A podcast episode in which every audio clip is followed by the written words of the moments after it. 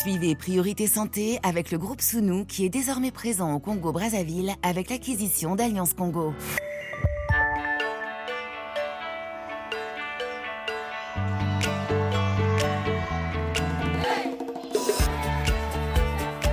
Priorité Santé. Caroline Paré. Bonjour à toutes et à tous. Mois après mois, depuis bientôt deux ans, le Covid-19 a profondément bouleversé nos quotidiens. C'est vrai dans la rue, à l'école, dans les transports, dans notre vie culturelle, dans nos rapports sociaux.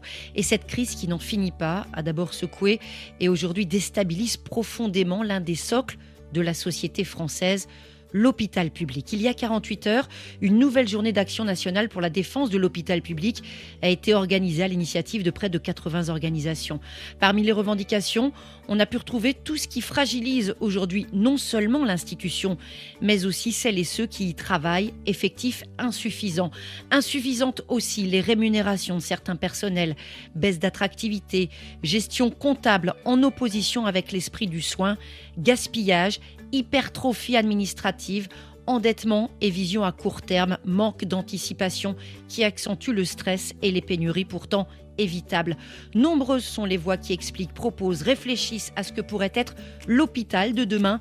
Des propositions diverses mais un constat commun, il y a urgence, urgence à repenser l'hôpital pour demain car l'hôpital et ses soignants vont mal, même si, même si nous le soulignons toujours, lorsque nous traitons de ce sujet dans Priorité Santé. Il s'agit bien de perspectives d'amélioration, de consolidation pour relancer, préserver un système de santé précieux, d'exception au regard de ce que connaissent ailleurs d'autres populations privées de l'accès à des soins élémentaires. L'hôpital public se désintègre avec partout des fermetures de lits, appels signés par 80 organisations. Alors qu'il y a trois semaines, le ministère de la Santé avait lancé un appel à la mobilisation des soignants du fait des vagues successives de l'épidémie de Covid-19, de sa recrudescence et d'une circulation des virus hivernaux. Alors, quelles propositions pour la santé de demain? Ces pistes de réflexion sont au cœur de votre manifeste. Professeur André Grimaldi, bonjour. Bonjour. Vous êtes professeur émérite de diabétologie au CHU de la Pitié-Salpêtrière à Paris, cofondateur du collectif Interhôpitaux et donc auteur de ce Manifeste pour la santé 2022, publié aux éditions Odile Jacob. Le vécu des équipes, décrire la situation. Nous vous donnerons la parole, docteur Éric Thibault. Bonjour, docteur. Bonjour. Vous êtes le chef du service des urgences et SMUR des hôpitaux civils de Colmar, dans l'est de la France, Colmar, où le plan blanc est déclenché depuis le 1er décembre. On entendra aussi le docteur Benjamin Rossi, infectiologue à l'hôpital Robert Ballanger d'Aulnay-sous-Bois, auteur d'un livre témoignage publié aux éditions Prisma, médecin et soignant, infirmière épuisée, témoignage de Nadège Monouri, infirmière puéricultrice exerçant en équipe de lutte contre la douleur à la maison de santé Bagatelle à Talence. Elle est aussi formatrice. Et puis en fin d'émission, on va retrouver la chronique nutrition de Stéphane Besançon, nutritionniste et directeur de l'ONG Santé Diabète à Bamako au Mali. Priorité santé sur RFI. L'histoire ne date pas d'aujourd'hui, professeur André Grimaldi. Hein. Le collectif Interhôpitaux dont vous avez contribué à la création, il a vu le jour il y a maintenant deux ans. À ce moment-là, il y avait déjà urgence pour l'hôpital public et la crise du Covid est passée par là. Cette cinquième vague qui s'amorce en France, qui est déjà là dans l'est du pays, on l'entendra tout à l'heure. Exercice difficile, mais professeur Grimaldi, comment décrire en quelques phrases, peut-être en quelques chiffres ou exemples, euh, ce qui explique qu'aujourd'hui, l'hôpital et les soignants sont en train de craquer? Écoutez, c'est le résultat d'une politique qui vient de, loin. Euh, au début du siècle, on a considéré que l'hôpital devenait une entreprise, par grande raison des progrès techniques. Et donc, on a voulu le gérer comme une entreprise. Hein. Euh, donc, c'était la tarification à l'activité pour tout, augmenter l'activité. Euh, ensuite est arrivée la crise de 2008, la crise économique. Et là, on a mis l'hôpital sous austérité. Il fallait diminuer les dépenses publiques. Et on a continué, continué. Euh, les dépenses augmentent chaque année autour de 4%. On augmentait le budget de l'hôpital autour de 2%, un petit peu plus. Donc on mettait les hôpitaux en déficit. Et que fait un directeur lorsqu'il est en déficit? D'abord, il diminue les investissements, ce qui menace l'avenir. Et deuxièmement, il réduit le personnel. Il remplace pas la personne qui part en retraite, euh, l'infirmière qui est en congé maternité n'est pas remplacée, et puis on déplace le personnel d'un service à l'autre comme sur une chaîne de production. Bah, au bout d'un moment, cette affaire, elle casse. Et elle a cassé d'ailleurs en 2017. En 2017, hein, euh, l'activité des hôpitaux diminue. Ça fait rien. On continue à réduire le financement, les tarifications remboursées par la sécurité sociale à l'hôpital public. En 2018, on continue. Et en 2019, on a la crise, juste avant le Covid. Et dans la région parisienne, il y a eu un signe d'alerte qui aurait dû euh, alerter tout le monde, notamment le gouvernement. Il y a eu en novembre l'épisode de bronchiolite, comme chaque année. Et pour la première fois, l'île de France est complètement débordée. Les réanimations pédiatriques ne peuvent plus faire face. Plus de 30 nourrissons sont transférés à plus de 200 km en ambulance de réanimation. Ça veut dire la que réanimation déjà, pédiatrique, c'est le cœur du cœur de l'hôpital qui est en train de mmh. craquer. Mm. Alors, Parce que, on- parce que notamment, professeur, il faut le dire pour les gens qui ne sont pas au courant, euh, la pédiatrie, c'est une spécialité qui est uniquement gérée par l'hôpital public. Donc, c'est vraiment là que se font soigner les bébés. Bah oui, le bronchiolite, il n'y a pas d'alternative hein, euh, Mm. à la réanimation pédiatrique. Et donc, si vous aviez cette alerte, une épidémie prévue, annoncée, comme chaque année, pas plus grave, on n'arrive pas à faire face, qu'est-ce qui va se passer si on a une épidémie non prévue? Alors là, justement, il y a la pandémie et vous écrivez dans votre manifeste, ça a mis le doigt sur les plaies de notre système de santé. Le Covid agit comme une loupe sur l'état du pays. Là, euh, ce qui était euh, larvé mais bien présent éclate au grand jour. Oui, bah écoutez, on a vu aussi les forces du système. Les forces du système, ça a été d'abord une sécurité sociale qui rembourse, les soins étaient gratuits pour le Mm. Covid. Et c'est quand même une force par rapport à d'autres pays. Et deuxièmement, on a vu la qualité des soignants et la mobilisation des soignants, capables de faire équipe entre eux, au service de- de- des patients, et une gestion qui a complètement changé. Elle s'est mise au service du soin au lieu d'être au service de la rentabilité. Hein, et le millefeuille bureaucratique a explosé. Il y avait plutôt la, multitude de réunions et de strates qui, euh, en gros, ne servent pas, autre chose qu'à une espèce de contrainte administrative. Il faut savoir que en France, il y a plus d'administratifs dans les hôpitaux que de médecins. Et on a le- 30% plus d'administratifs que- qu'en Allemagne. Tout ça en raison de ce millefeuille bureaucratique dont, dont on a le, le secret en France. hein. Donc tout ça avait explosé et a montré alors euh, ce ce qu'on voulait être un service public. Comment Et- doit et on a fonctionner un montré service aussi public que, que ça marchait et on a vraiment ressenti à ce moment-là un, un espoir. Hélas, qui a été un petit peu douché par la suite. Justement, euh, cette réflexion sur ce système au bord de la rupture, euh, c'est aussi à cet exercice que se livre dans son ouvrage En première ligne le docteur Benjamin Rossi. On lui donne tout de suite la parole.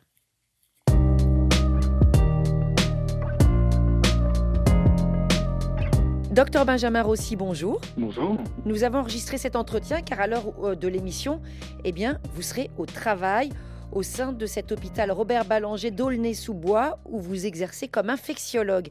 Alors, docteur, votre livre, c'est une tranche de vie, la vôtre, à l'hôpital, l'expérience de la crise sanitaire, mais aussi en toile de fond, une réflexion, euh, votre ressenti sur ce qu'est devenu l'hôpital aujourd'hui.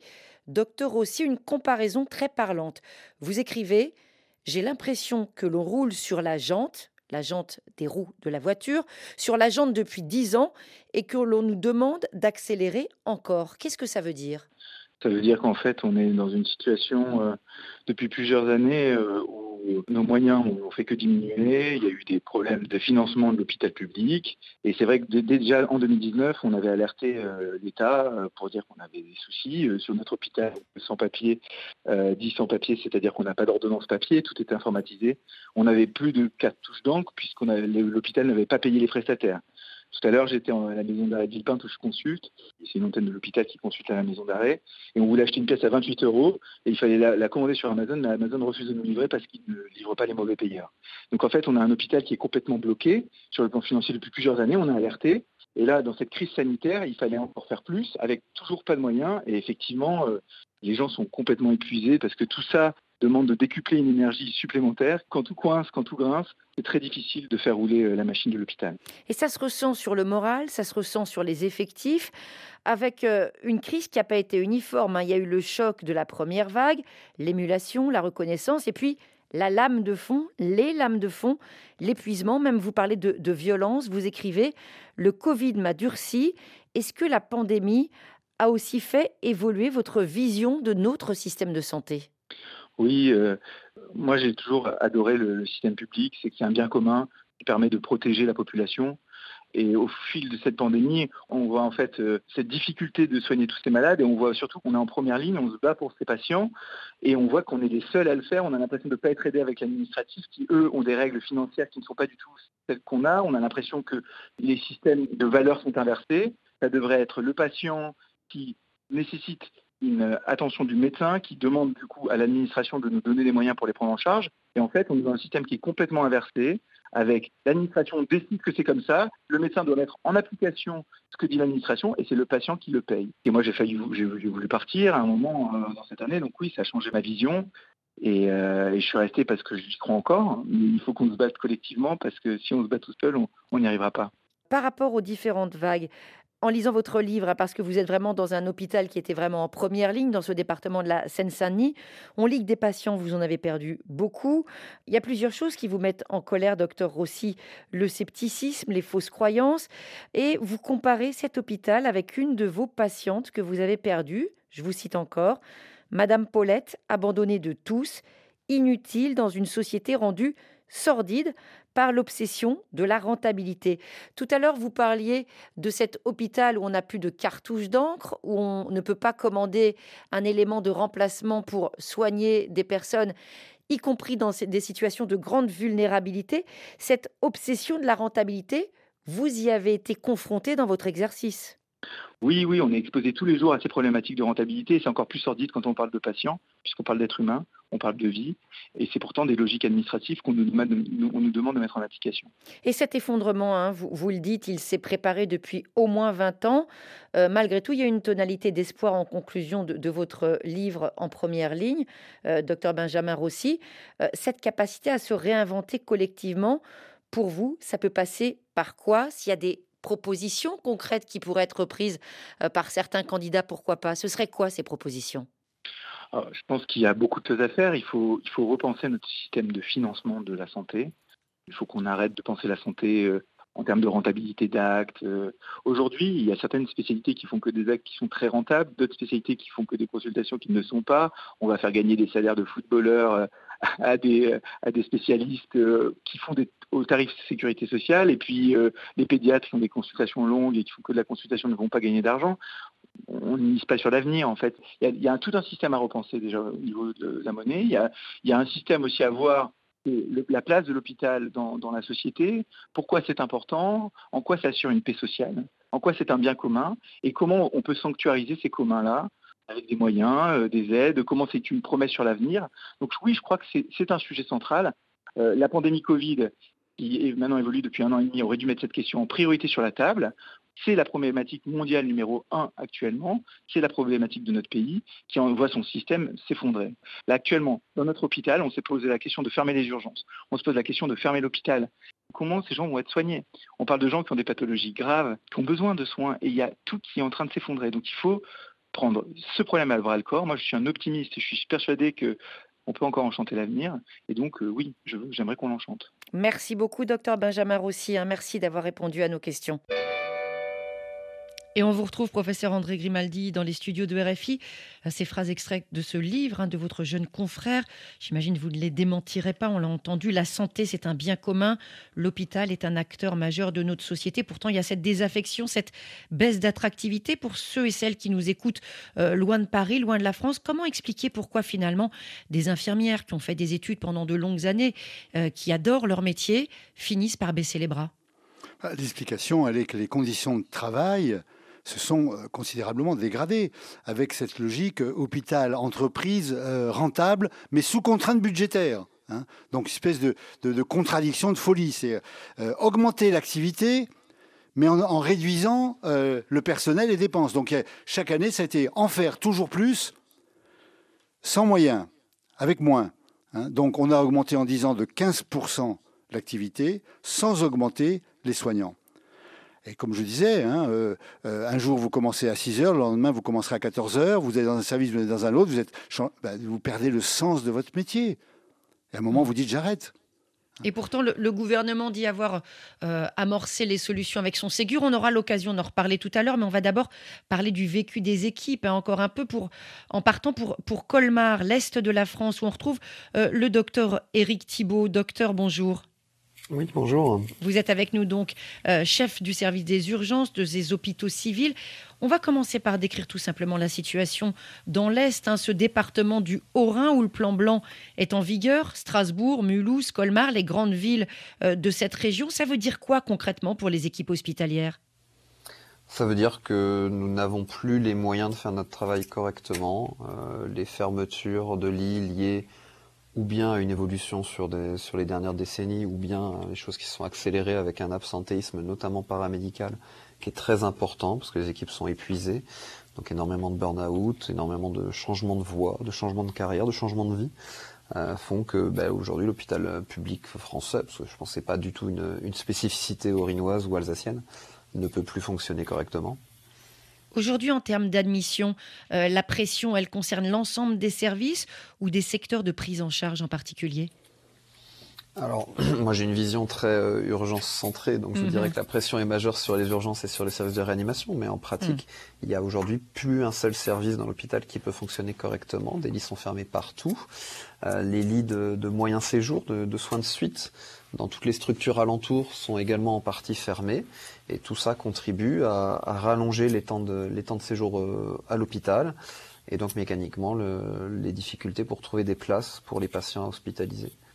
Ça veut dire aussi euh, peut-être qu'on va recommencer à dire à certains patients euh, votre opération là, elle n'est pas prioritaire, il va falloir la programmer un petit peu plus tard. Est-ce que vous en êtes déjà là? Il y, a, une vraie question qui se pose sur, euh, tout ce qu'on appelle le réglé, le, le programmé, notamment la chirurgie, mais pas uniquement. Hein. ça peut être des bilans ambulatoires, des bilans en, hôpital de jour, des choses comme ça, des choses qui sont programmées ou, qui, peuvent prendre quelques jours, où on, on, convoque les gens sur quelques jours pour organiser du, suivi où là, en effet, il va falloir à un moment donné, euh, il va falloir à un moment donné trancher. On n'en est pas encore là, mais la question se pose maintenant au quotidien euh, parce que nous n'avons plus la capacité euh, d'accueillir le, le, flux entrant de patients. La, gestion d'un service d'urgence, c'est un flux de patients qui entre et un flux de patients qui sort. Et si le flux de patients sortant est trop ralenti, ben, ça commence à coincer parce que le flux entrant, lui, on ne peut pas le réguler et le flux de patients qui est orienté euh, vers la réanimation suite à un diagnostic Covid. Est-ce que vous pouvez nous en parler aujourd'hui? Vous en êtes à quelle proportion, on va dire, des réa post-opératoires habituels ou de maladies plus classiques, en tout cas pas ce virus émergent, et puis les patients Covid? Alors là, aujourd'hui, sur l'hôpital, la moitié des, places de réanimation, donc on a 30 lits de réanimation, sont occupés par des malades Covid. Euh, il y a 5 lits de soins continus qui ont été transformés en lits de réanimation, donc on est à 33 lits de, réanimation. Euh, et euh, tout ce qui est chirurgie lourde, ben, il y a une diminution de façon d'activité liée au fait qu'il y a des blocs opératoires qui ne peuvent plus tourner. Donc il y a un effet un peu de, de vase communicant où moins d'activité de chirurgie égale potentiellement plus de places de réanimation.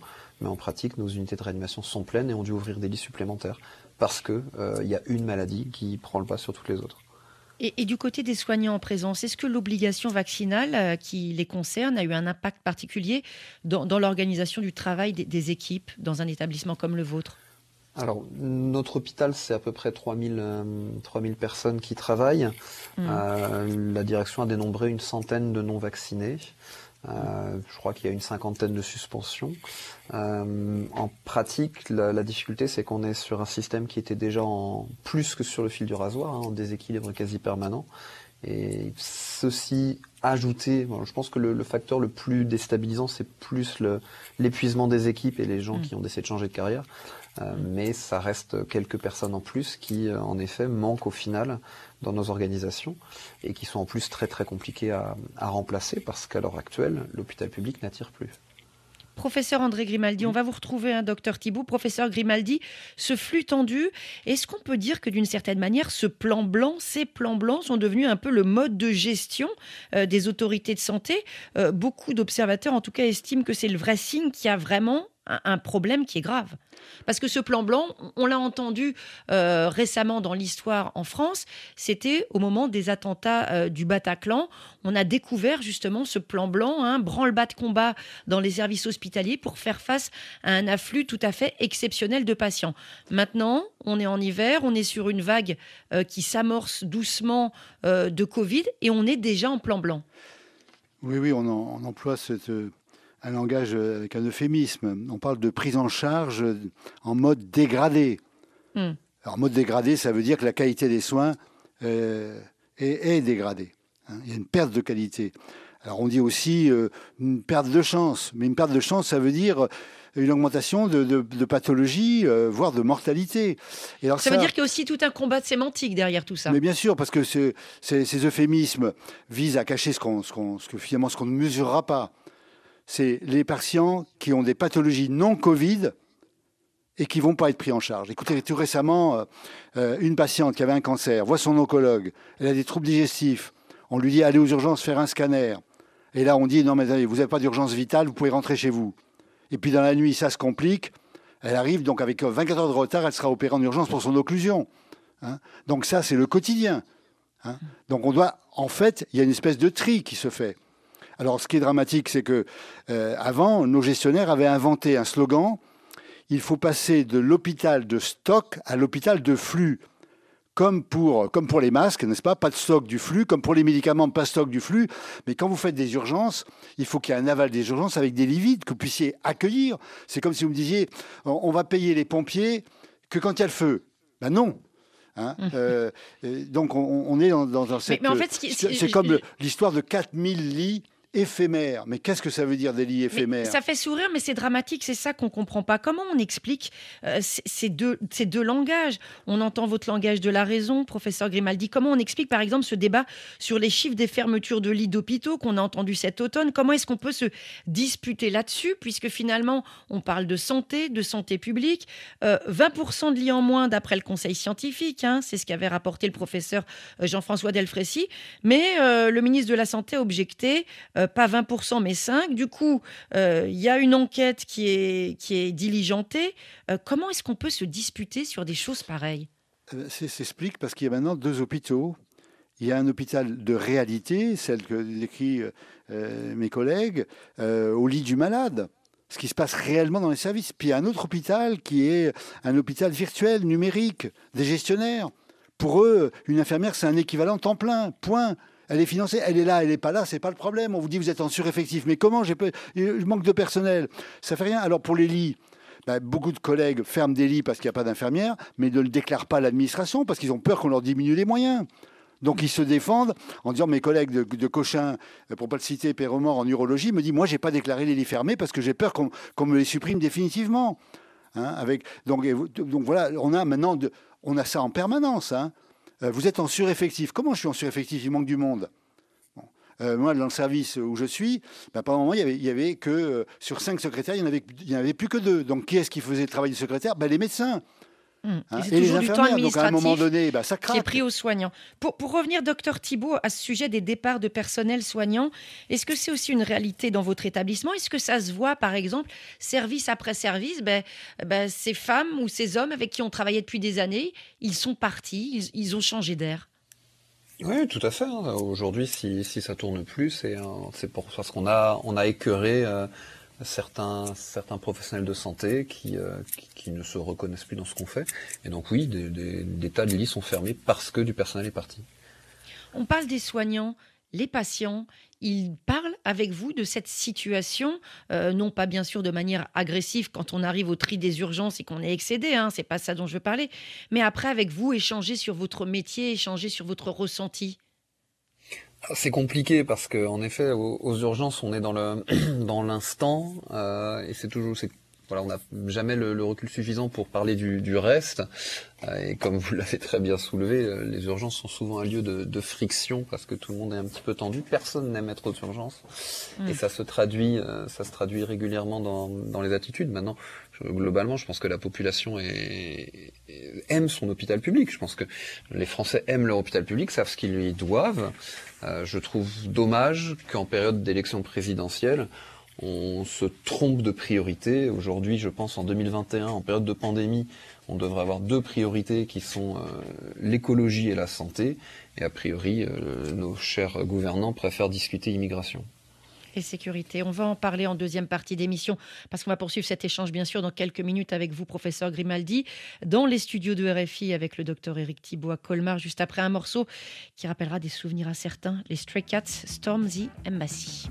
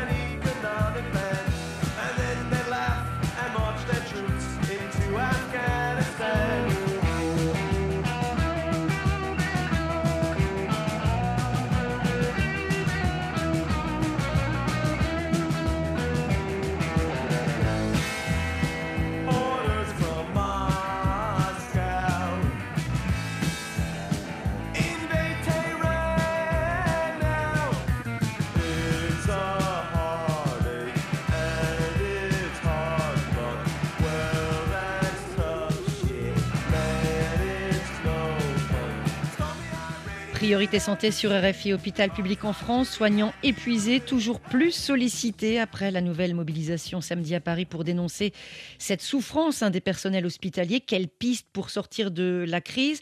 Nous sommes toujours en compagnie de nos invités. Il a signé aux éditions Odile Jacob le manifeste pour la santé 2022, c'est le professeur André Grimaldi cofondateur du collectif Interhôpitaux. En Alsace, le docteur Éric Thibault, chef du service des urgences et SMUR des hôpitaux civils de Colmar, région du Grand Est, qui renoue avec le plan blanc, le plan blanc, oui, c'est difficile à dire, face à la cinquième vague. Et votre région, docteur Thibault, qui avait déjà été frappée de plein fouet en amorce du premier pic, mars 2020. D'ailleurs, on vous avait donné la parole dans Priorité Santé, première vague. Est-ce que cette crise au long cours a eu en quelque sorte un rôle de révélateur de toutes les failles ou finalement le mal était déjà fait avant la pandémie? Non, je pense que l'hôpital euh, public français était déjà en train de, s'effondrer à ce moment-là. Euh, je vous rappelle que lorsque la, pandémie est arrivée, nos, voisins de Mulhouse avaient un service d'urgence qui tournait avec 7 équivalents temps plein médicaux, alors que leur, objectif, leur effectif théorique était de 35. Donc un cinquième de l'effectif médical seulement était, était disponible. Euh, la crise est arrivée et tout le monde a fait face avec énormément de courage énormément d'investissement. Et le problème, c'est que derrière, il y a eu des annonces qui n'ont clairement pas été à la hauteur de, l'investissement. Et derrière, bah, il, y a, du découragement.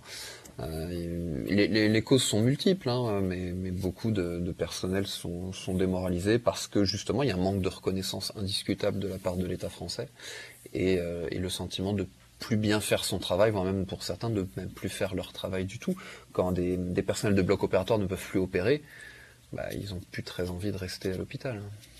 Et ce débat sur l'hôpital public, euh, au-delà de la santé en général, des voix, voudraient euh, le voir prendre une vraie place dans les programmes politiques. C'est ce que vous disiez d'ailleurs tout à l'heure, docteur. Vous y croyez, vous, professeur André Grimaldi, que finalement la santé euh, devienne enfin la santé publique une priorité? Bah, Ça serait normal si on se rappelle, encore une fois, le, discours d'Emmanuel Macron lors de la première, la première vague. Hein Euh, C'était irresponsable de confier des biens précieux comme la santé euh, et de manquer de tout. Hein. Il, il, faudra prendre des décisions de rupture, il a dit. Alors hélas, lors du Ségur, le Premier ministre, Édouard Philippe, lui, il n'a pas dit ça du tout à l'introduction. Il a dit notre diagnostic, le diagnostic que nous avions fait avant était le bon, il s'agit seulement d'accélérer. De quoi s'agit-il? Aujourd'hui, il y a un budget contraint. C'est-à-dire que vous avez un budget, vous ne pouvez pas le dépasser. Et chaque année, plus vous avez d'activité, plus on vous baisse les tarifs. Hein, les tarifs de remboursement social. C'est un système fou. Évidemment, avec le Covid, ben alors la contrainte, elle a sauté. Donc il faut qu'il y ait des objectifs, mais euh, qui ne soient pas contraints. Si on, si on, dépasse, quoi, ça correspond aux besoins de la population, ben ça correspond aux besoins de la population. Il faut ensuite que les gestionnaires puissent co-gérer un budget avec les médecins qu'on arrête cette tarification à l'activité stupide qui fait qu'il y a des malades rentables et des malades non rentables. Hein, qu'on fait à la fois euh, des, choses inutiles euh, pour le patient et coûteux pour la société, mais simplement parce qu'ils sont rentables. Et inversement, ensuite, qu'on est dans la pénurie parce qu'il y a des malades non rentables. Alors, le malade rentable, par exemple, c'est euh, la chirurgie ambulatoire ou c'est la séance de dialyse. Ça, c'est rentable. Mais la personne âgée polypathologique, alors là, elle n'est pas rentable. Donc, on est dans une espèce de folie à faire marcher la machine, à faire du cash. On va dire les bons et les mauvais patients, mais ces vœux et ces, propositions, est-ce qu'elles trouvent un écho, professeur Grimaldi? Parce que quand vous, on vous écoute, on dit finalement, ça coule de source, tout ce que vous dites là, c'est très logique, c'est du bon sens. Est-ce qu'une partie de cette réflexion, elle est reprise par certains candidats? Écoutez, euh, pour le moment, je ne vois pas clairement euh, le débat euh, s'installer. Il ne s'agit pas de revenir non plus en arrière, il ne s'agit pas de dire on peut dépenser sans limite. Hein, il y a aussi la justification la pertinence des soins. Bon, donc ce, débat, il est, complexe. Et c'est une des raisons pour ces élections présidentielles, vous voulez, c'est quelque chose qui simplifie complètement les débats. Et derrière, il y a un problème plus, plus général, qui est un déficit de démocratique dans le pays. Hein, euh, vous, allez, vous, débattez une fois tous les cinq ans, vous élisez une personne, et cette personne, ensuite, elle est plein pouvoir. Moi, écoutez, lors de, de l'élection précédente, au deuxième tour de l'élection, avec des collègues, des infirmières, nous avions appelé à voter contre Marine Le Pen pour Emmanuel Macron. On n'avait pas appelé à voter pour l'austérité pour l'hôpital. Et pendant cinq ans, bah, quoi qu'il se passe, vous avez quelqu'un qui décide de tout. Hein. Le collectif Interhôpitaux avait proposé qu'il y ait un référendum d'initiative partagée avec 200 députés de tous les courants sur l'hôpital public. Ça a été retoqué. Donc euh, il est indispensable que la population puisse dire à un moment donné on dépense trop ou on dépense pas assez pour la santé. On dépense. Mais dans les cortèges, on voit les soignants. On voit des soignants d'ailleurs pas extrêmement nombreux, mais on ne voit pas de patients. Comment justement attirer les usagers vers ce qui est aussi leur bien commun? Ça, c'est un sujet euh, très compliqué. Quand on a un bien, euh, on, bon, on, se mobilise pas ou on se mobilise que trop tard. Hein. Et donc, euh, sur la santé, les gens sont à la fois en sympathie. On l'a bien vu lors de la première vague.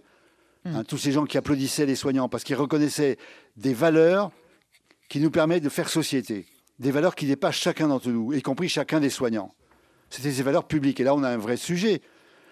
Est-ce que notre société a d'abord comme valeur des valeurs publiques, des biens communs, que ce soit la formation, l'enseignement, euh, la santé, ou est-ce que la valeur suprême, c'est le premier de cordée qui gagne beaucoup d'argent alors justement, parmi ces personnalités, ces métiers qui ont retenu l'attention, forcément, les infirmières. On vous donne la parole. Nadège Monouri, bonjour. Bonjour. Infirmière puricultrice, vous exercez au sein d'une équipe de lutte contre la douleur à la maison de santé Bagatelle à Talence. C'est dans le sud-ouest, c'est dans le privé. Vous êtes aussi formatrice en hypnose et à ce titre, eh bien, vous rencontrez énormément de vos consoeurs infirmières. Vous échangez beaucoup avec elles Qu'est-ce qu'elles vous disent, Nadège Monouri, ces femmes qui soignent et qui parfois sont épuisées à force de soigner? Euh, effectivement, hein, je, rencontre des, soignants un petit peu partout euh, en France. Globalement, c'est le même constat. Euh, vous en parliez hein, précédemment. un épuisement professionnel, hein, quand on a son, son planning qui sort au dernier moment, que là, les, soignantes viennent enfin de savoir si elles vont pouvoir passer Noël en famille euh, ou non. Euh, et puis peut-être que ça peut changer même la veille. Euh, et il y a, un épuisement, il y a de la colère aussi.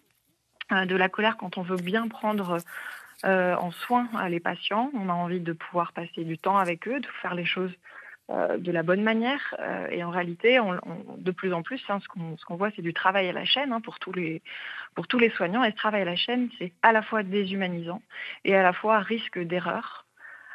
Et, donc, tous ces soignants eh ont peur de faire des erreurs. c'est un stress quotidien qu'ont les soignants à travailler à l'hôpital. Le stress, pression continue. Est-ce que changer de métier, c'est aussi quelque chose qui revient souvent dans, la bouche de vos consoeurs et de vos confrères? Euh, oui, il y en a, mais il y en a qui n'ont pas d'autres idées, qui voudraient, enfin, qui ont choisi ce métier et qui aimeraient le, continuer à le poursuivre. Alors, euh, il, y a, beaucoup de soignants qui partent. Hein. C'est vraiment quelque chose qui euh, se fait dans, toutes les structures, hein. par dizaines. soit effectivement, ils vont trouver euh, du libéral, soit ils vont complètement changer de, métier, ou soit ils vont réduire leur temps en passant plutôt à un, temps partiel pour continuer à garder une certaine motivation à aller travailler, mais en même temps pas se laisser complètement euh, euh, bouffer par le système. Alors, on, entend peu les politiques faire des propositions, on entend le professeur Grimaldi en faire, et vous, infirmière Nadège Monouri, vous en avez parlé avec vos, vos collègues, vous dire voilà ce qui pourrait, moi, améliorer ma qualité de vie, améliorer la qualité de mon travail. Si on avait euh, un pouvoir de décision, voilà ce qu'on choisirait. En fait, c'est assez simple. C'est tellement simple même que c'est étonnant. il y a besoin de postes. Euh, il y a besoin de postes, ça a été dit précédemment. Euh, aujourd'hui, à l'hôpital, on ferme des lits par manque de personnel, mais pas uniquement parce qu'il y a la fuite. Hein. il y a actuellement une fuite de soignants, ça c'est clair, euh, tout métier confondu. Mais en fait, en réalité, ils fuient parce qu'on ne leur rajoute pas de, de, postes. Et, parfois, juste, ce sont des postes qui sont gelés, qui, ne sortent même pas, les offres ne sont même pas parues. Et donc, à un moment donné, une personne ne peut, ne peut pas remplacer deux, trois, quatre personnes à la fois. C'est impossible. Mais, qu'est-ce que vous dites, Nadège nourri quand le gouvernement explique, hein, je me fais sa, sa porte-parole pour une fois, que des réponses ont été apportées à l'occasion du Ségur de la santé, euh, cette concertation suivie d'un certain nombre de décisions. Qu'est-ce que vous dites? Il y a eu le Ségur, qu'est-ce que vous voulez encore? En fait, euh, au niveau de ce, Ségur, hein, il y a eu une, petite prime qui a été donnée à une partie des professionnels et pas tous. Il y a beaucoup d'oubliés du, Ségur, hein. les psychologues, les assistantes sociales, les secrétaires, les services techniques. Donc déjà, en fait, ça n'a pas pris en compte euh, la totalité des gens qui travaillent euh, au sein du milieu hospitalier. Et puis, on l'a beaucoup vécu comme une petite prime pour se taire, en fait. Une, mmh. Voilà, une prime pour se taire. Et, pas réellement comme une revalorisation, un, du travail effectué et de la pénibilité quand on travaille les nuits, quand on travaille les week-ends, quand on change des horaires. Euh, et puis euh, par rapport au fait qu'on travaille avec de l'humain. Et que, comme je vous le disais, hein, ce, risque d'erreur, c'est vraiment quelque chose qui, est fondamental. Et plus on est fatigué, plus on est stressé, plus on est exposé au risque d'erreur. Sauf qu'en face, on n'a pas une machine, on a des humains. Et que faire des erreurs auprès des humains, euh, eh bien, on risque. Enfin, c'est quelque chose que, aucun soignant n'a envie de faire. Et pourtant, c'est une réalité ce que disent les, femmes qui vont travailler et les hommes partir au travail avec la boule au ventre. On vous remercie beaucoup d'avoir participé à notre émission. Nadège Monouri, professeur Grimaldi, sur ces acquis du, du Ségur de la santé. Euh, on se souvient que vous aviez eu un regard plutôt critique. Comment expliquer justement pourquoi ça ne suffit pas, c'est loin de suffire, et peut-être qu'on n'a pas mis le doigt sur le cœur du problème? Bah, Écoutez, il y avait deux volets dans le Ségur de la santé. Il y avait un volet de négociation salariale et là, on ne peut pas dire que rien n'a été fait. Il y a eu quand même 10 milliards, hmm. hein, ce qu'aucune grève avant n'avait obtenu. 10 euh, milliards pour améliorer les revenus. Alors, il faut dire qu'on partait de très bas. Hein. Pour le salaire d'une infirmière, on était en 28e position sur 32 pays de l'OCDE. C'est une position hmm. honteuse. Après le Ségur, on est passé en 16e position. C'est mieux, mais on n'est toujours pas à, à la moyenne des pays de l'OCDE. Hein. Et je le disais tout à l'heure, des infirmières qui habitent près de la frontière de la Belgique, de l'Allemagne, de la Suisse ou du Luxembourg peuvent passer la frontière pour gagner plus dans le pays euh, frontalier. Donc c'est quand même euh, pas normal. Ensuite, par contre, on n'a pas changé ni le mode de financement, ni le mode d'organisation de l'hôpital et son millefeuille bureaucratique. Pour ce qui est des infirmières, il faut aussi qu'elles aient un, il faut d'abord qu'elles soient en nombre suffisant. Il manque euh, en gros 100 000 infirmières en France, hein, que si on compte l'ensemble des établissements de santé et de la médecine de ville. Il faut aussi qu'elles aient un profil de carrière. Au bout de 5 ans, une infirmière de réanimation, elle est spécialisée. Hein. Donc il y a trois domaines de spécialisation pour les infirmières. Elles peuvent être spécialisées techniquement, comme les infirmières de bloc opératoire, les infirmières anesthésistes. Elles peuvent suivre des patients atteints de maladies chroniques et participer à l'éducation thérapeutique de ces patients. C'est un rôle essentiel. Et enfin, elles peuvent jouer un rôle de coordination entre tous les, secteurs et les professionnels de santé. C'est trois rôles essentiels qui existent dans d'autres pays. Hein, et que chez nous, on est très en retard. Donc, euh, des infirmières polyvalentes à vie, qui n'ont comme seule perspective éventuellement de devenir des cadres gestionnaires, bon, ça, c'est tout à fait inadapté. Pour ça, il faut des, valorisations des acquis d'expérience hein, et qui font qu'il euh, y ait des infirmières qui aient un rôle intermédiaire avec le médecin travaillant en équipe. Hein, ce qui fait la force, qui faisait la force de l'hôpital, c'était la stabilité des équipes. On appartenait tous à la même équipe. Ce qu'on a vu pendant le Covid, cette capacité de se mobiliser au sein d'une même équipe et d'avancer tous ensemble, avec d'ailleurs beaucoup d'infirmières qui, commandaient un petit peu la machine. Mais évidemment, hein, vous avez des infirmières de coordination, vous avez des infirmières spécialisées, bah, elles sont plus compétentes évidemment qu'un jeune interne. Donc il faut que ce soit reconnu. Hein. Donc, euh, une infirmière de diabétologie, 5, ben, ans d'expérience, elle sait suivre un, patient, et puis elle le fait en équipe avec euh, euh, les médecins. Et là, en moment, on, gagne en efficacité, particulièrement sur les patients les plus graves. Hein. Donc, il faudrait ça. Et on, a un problème pour l'hôpital qui est que là, on n'a pas construit en France un service de la médecine de proximité travaillant en équipe. Alors ça se fait, mais encore très minoritaire, dans les maisons de santé, dans les centres de santé, mais on, on est loin euh, d'avoir construit ce service de médecine de proximité, ce qui fait que pour, beaucoup de patients, eh ben le, leur médecin traitant s'appelle les urgences de l'hôpital. Donc encore, encore vraiment beaucoup d'idées en profondeur. Docteur Éric Thibault, justement, cette façon d'envisager l'avenir de l'hôpital public, est-ce que d'après vous, c'est quelque chose qui fait consensus ou il y a encore euh, des, clivages sur euh, cette obsession de l'équilibre et cette logique du soin? je pense que l'avenir de l'hôpital public, il faut pas le dissocier de, l'avenir de la santé dans son ensemble. Il faut pas dissocier la, médecine libérale de l'hôpital public parce qu'on est les, deux faces d'une même pièce. Euh, moi, je suis assez pessimiste être tout à fait honnête, alors que je suis de nature optimiste. Euh, la démographie médicale en France, l'âge moyen des médecins en 2020 était de 56 ans. Euh, donc, ce qui veut dire que dans les 5 à 10 ans, la moitié des médecins français partiront à la retraite. Aujourd'hui, on a une crise qui, je pense, est plutôt axée sur les, problématiques paramédicales. Et les problématiques médicales sont à notre porte. Euh, je ne vois pas trop comment, sans un, changement radical de, logiciel, on va pouvoir, euh, s'en sortir. Hein. Ben, si des candidats nous ont écoutés, on a compris qu'il fallait vraiment mettre cette grande question de la santé et de l'hôpital tout en haut de la liste. On vous remercie infiniment tous les deux hein, d'avoir répondu à l'invitation de Priorité Santé, d'avoir été en ligne de Colmar. Docteur Éric Thibault, on vous rend à vos patients. Merci, professeur André Grimaldi. Je renvoie à votre livre publié aux éditions Odile Jacob, Manifeste pour la santé 2022.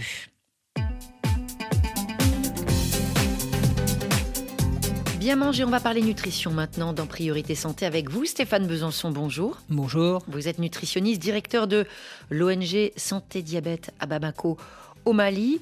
On va se poser des questions aujourd'hui sur l'alimentation euh, la meilleure possible, l'alimentation à adopter pour prévenir ou pour traiter euh, le diabète. Et pour commencer, Stéphane, un rappel justement sur euh, les, grands fondamentaux, on va dire, de cette maladie chronique pour bien comprendre les implications du diabète pour le quotidien du patient. Le diabète, c'est une maladie euh, qui se définit par une hyperglycémie chronique, c'est-à-dire un taux de sucre trop élevé dans le sang en permanence. Le diabète est une maladie qui ne se guérit pas, il faut le rappeler à chaque fois, mais qui se traite très bien afin d'éviter les complications et rester en bonne santé. Aujourd'hui, il existe grand nombre de types de diabète, mais on va en retenir trois grands types qui sont le diabète de type 1, le diabète de type 2 et le diabète gestationnel. Alors dans le diabète de type 1, le pancréas ne produit plus du tout d'insuline, qui est l'hormone qui permet de réguler la glycémie, le taux de sucre dans le sang. Euh, les patients doivent donc s'injecter de l'insuline tous les jours pour réguler leur glycémie. Il touche à peu près 10% des personnes atteintes de diabète et plus particulièrement les jeunes enfants, les adolescents et les très jeunes adultes. Dans le diabète de type 2, par contre, le pancréas produit toujours de l'insuline, mais l'organisme a du mal à l'utiliser. Il concerne 90% des personnes atteintes par la maladie et touche en général l'adulte au-dessus de 40-45 ans, plutôt en surpoids ou en obésité et sédentaire. Et enfin, il y a le diabète gestationnel qu'on oublie souvent mais qui est très important, qui est le diabète qui touche la femme enceinte et qui, dans 90 à 95% des cas, disparaît après l'accouchement. Alors, Maintenant, on se pose la question sur le lien entre l'alimentation et le diabète. Est-ce que c'est forcément lié? Oui et non. Je vais vous expliquer pourquoi. Il est très important de bien séparer le rôle de l'alimentation dans la prévention de la survenue du diabète et le rôle dans le traitement du diabète. Parce qu'une alimentation déséquilibrée, qui est trop sucrée, trop grasse, trop riche en calories, est associée à la survenue du surpoids et de l'obésité, mais aussi du coup du diabète de type 2. Mais attention, il est important de rappeler par contre qu'une alimentation déséquilibrée n'est pas liée à la survenue du diabète de type 1. Il faut le rappeler tout le temps, tout le temps, tout le temps, car le diabète de type 1, c'est une maladie auto-immune et de la même façon, euh, l'alimentation n'est pas liée directement au diabète gestationnel, qui est vraiment lié, lui, à la grossesse. Par contre, maintenant, pour le traitement, il y a un lien étroit entre l'alimentation et les trois types de diabète. En effet, une alimentation équilibrée, associée à une activité physique régulière et adaptée, est un des piliers du traitement du diabète, avec bien sûr les médicaments antidiabétiques comme les antidiabétiques oraux ou l'insuline. Alors même si ce lien entre alimentation et diabète est étroit, il faut rappeler qu'il n'y a aucun aliment qui permette à lui seul de prévenir ou de guérir le diabète, comme on peut le lire souvent sur Internet, où l'on prête à des aliments comme le fonio, le gombo ou encore le miel des vertus miracles contre le diabète. Ça veut dire qu'un pseudo-médecin, pseudo-praticien qui dit euh, Moi, je vais vous guérir avec ça, c'est un charlatan. Oui, tout à fait. Il faut le redire, le redire, le redire. Alors, quelles sont vos recommandations justement pour une alimentation qui permette de prévenir ou traiter le diabète? Alors là, les choses ont beaucoup changé. Pendant des années, on a parlé de régime drastique. Maintenant, non. Il faut bien rappeler que les recommandations sont les mêmes, qu'on soit atteint de diabète ou pas, pour atteindre une alimentation équilibrée et diversifiée en suivant les recommandations très classiques, mais qu'on rappelle à chaque fois. Réduire la consommation de graisse, de sel et de sucre.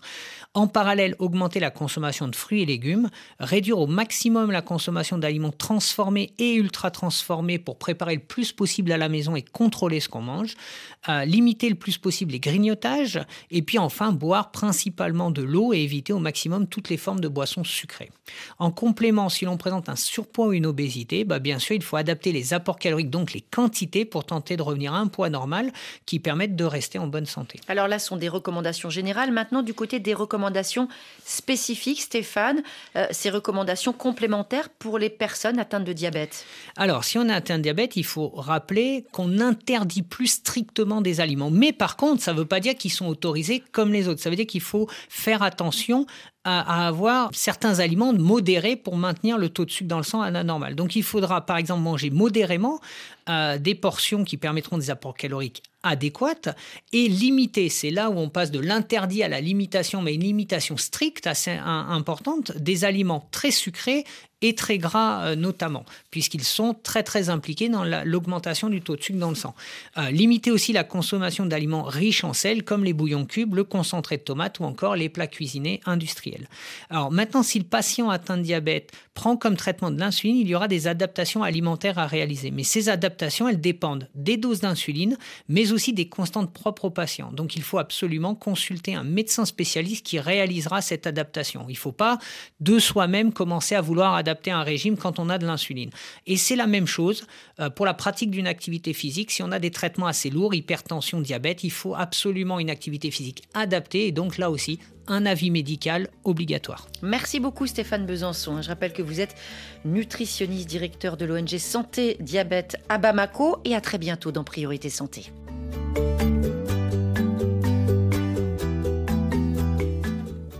Et Priorité Santé touche à sa fin. Merci à toute l'équipe qui chaque jour fabrique, réalise votre émission. Ah, c'est tout. Samaké, Louise Ophélie Lassène, Didier Bleu, Laurence No. Demain, on va parler de l'accès au vaccin anti-Covid, de la couverture vaccinale en Afrique, alors que la planète s'interroge sur les conséquences du nouveau variant Omicron. On se dit à demain. D'ici là, portez-vous bien. Et plus que jamais, lavez-vous bien les mains.